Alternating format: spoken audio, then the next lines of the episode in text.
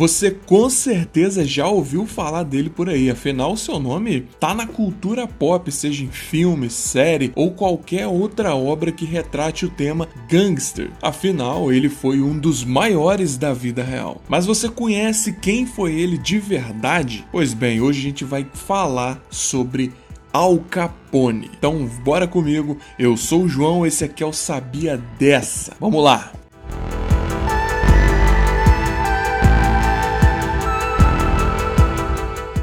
Muito bem, Alphonse Gabriel Capone Capone. Ele foi um gangster italo-americano que liderou um grupo criminoso que, entre outras atividades ilegais, comandava o contrabando e a venda de bebidas durante a lei seca que entrou em vigor lá nos Estados Unidos entre as décadas 20 e 30. Para quem não saca o que foi a lei seca, futuramente a gente traz um episódio sobre ela também. Al Capone nasceu no Brooklyn, lá em Nova York, no dia 17 de janeiro de 1890 99. Ele era filho de imigrante italiano, o Gabriel Capone, que era um barbeiro, e Teresa Raiola, que era uma costureira. Ambos nasceram na pequena vila de Angri, na província de Salermo. Com 5 anos, o Al Capone ingressou na escola e com 14 ele foi expulso por agredir uma professora quando foi repreendido por ter faltado aula. Olha só, mano, o cara já começou de novo as suas atividades ilícitas.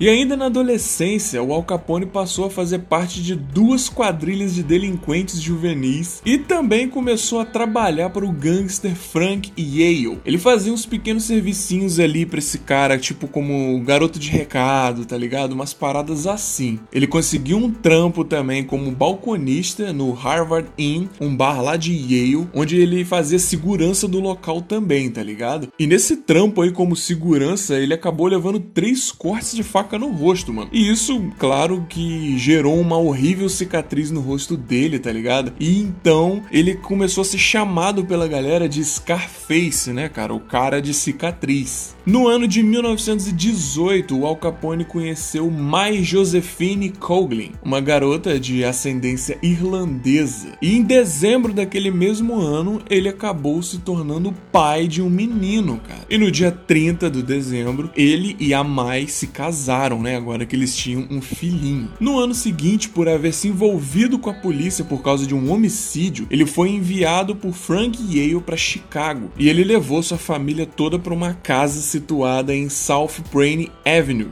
E lá ele passou a trabalhar para John Torrio, que era o mentor de Yale. Nessa época, em 1919, Chicago possuía diversas organizações criminosas e Torrio trabalhava para James Colosimo, o Big Jim, um gangster que possuía diversas empresas ilegais. O Torrio, que agora era chefe do Al Capone, construiu e explorava o Fort Delces, um ambiente que era considerado um modelo para as atividades de entretenimento, como cassinos, bordéis e salão de jogos. O local também possuía um porão onde Torrio e Capone torturavam e executavam seus adversários e aliados desleais. No início dos anos 20, o Congresso americano decretou a Lei Seca, aquela que a gente falou lá no início. Essa lei proibia a fabricação, o transporte e a venda de bebidas alcoólicas. Nessa época, diversos grupos criminosos passaram a contrabandear as bebidas, né, cara? Que eram assim itens raríssimos e pagava-se uma fortuna para ter uma bebidinha ali, né, para poder vender ou consumo próprio, enfim. O tráfico de álcool passou a ser lucrativo e entrava por todas as fronteiras dos Estados Unidos. Quando Torre foi baleado por uma gangue rival, Al Capone passou a liderar os negócios e rapidamente expandiu o sindicato do crime por outras cidades americanas. Ele enfim chegou ao topo. Com apenas 26 anos, Al Capone se mostrava um homem sem escrúpulos, frio e violento. Em 1929, controlava pontos de apostas, casas de jogos, apostas de corridas de cavalos, clubes noturnos cassinos, cervejarias e destilarias. Esteve envolvido em centenas de crimes, o mais famoso deles foi o massacre do dia de São Valentim, né, que é o massacre do dia dos namorados, em 14 de fevereiro de 1929, quando sete homens envolvidos com a máfia foram brutalmente assassinados. Essa cena com o massacre do dia dos namorados já foi representada em diversas obras, como Todo Mundo Odeia o Chris, por exemplo, em um certo episódio faz referência a essa cena do dia dos namorados. É claro que o Al Capone não era nenhum santo, tanto na sua vida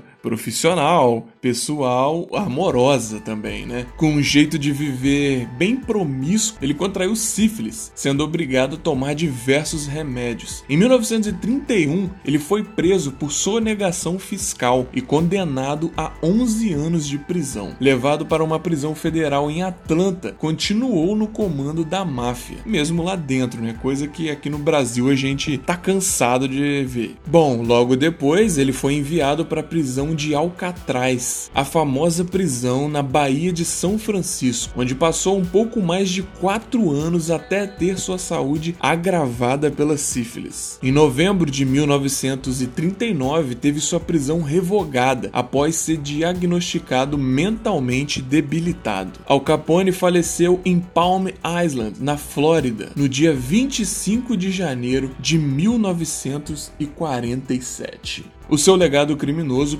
perpetuou na história e cá estamos, em 2022, falando sobre a vida dessa figura marcante na história do mundo. E esse é Al Capone, o famoso gangster. Agora você conhece um pouco mais da história desse famoso personagem. Se ouviu até o final e gostou, compartilhe com um amigo e siga a gente no Twitter. Por lá você pode ter um contato próximo comigo para conversar sobre curiosidades triviais do dia a dia e sugerir temas, por que não? Enfim, mande também um e-mail com alguma sugestão, com alguma crítica, enfim, tá tudo aqui embaixo na descrição. Eu espero você num próximo programa e valeu!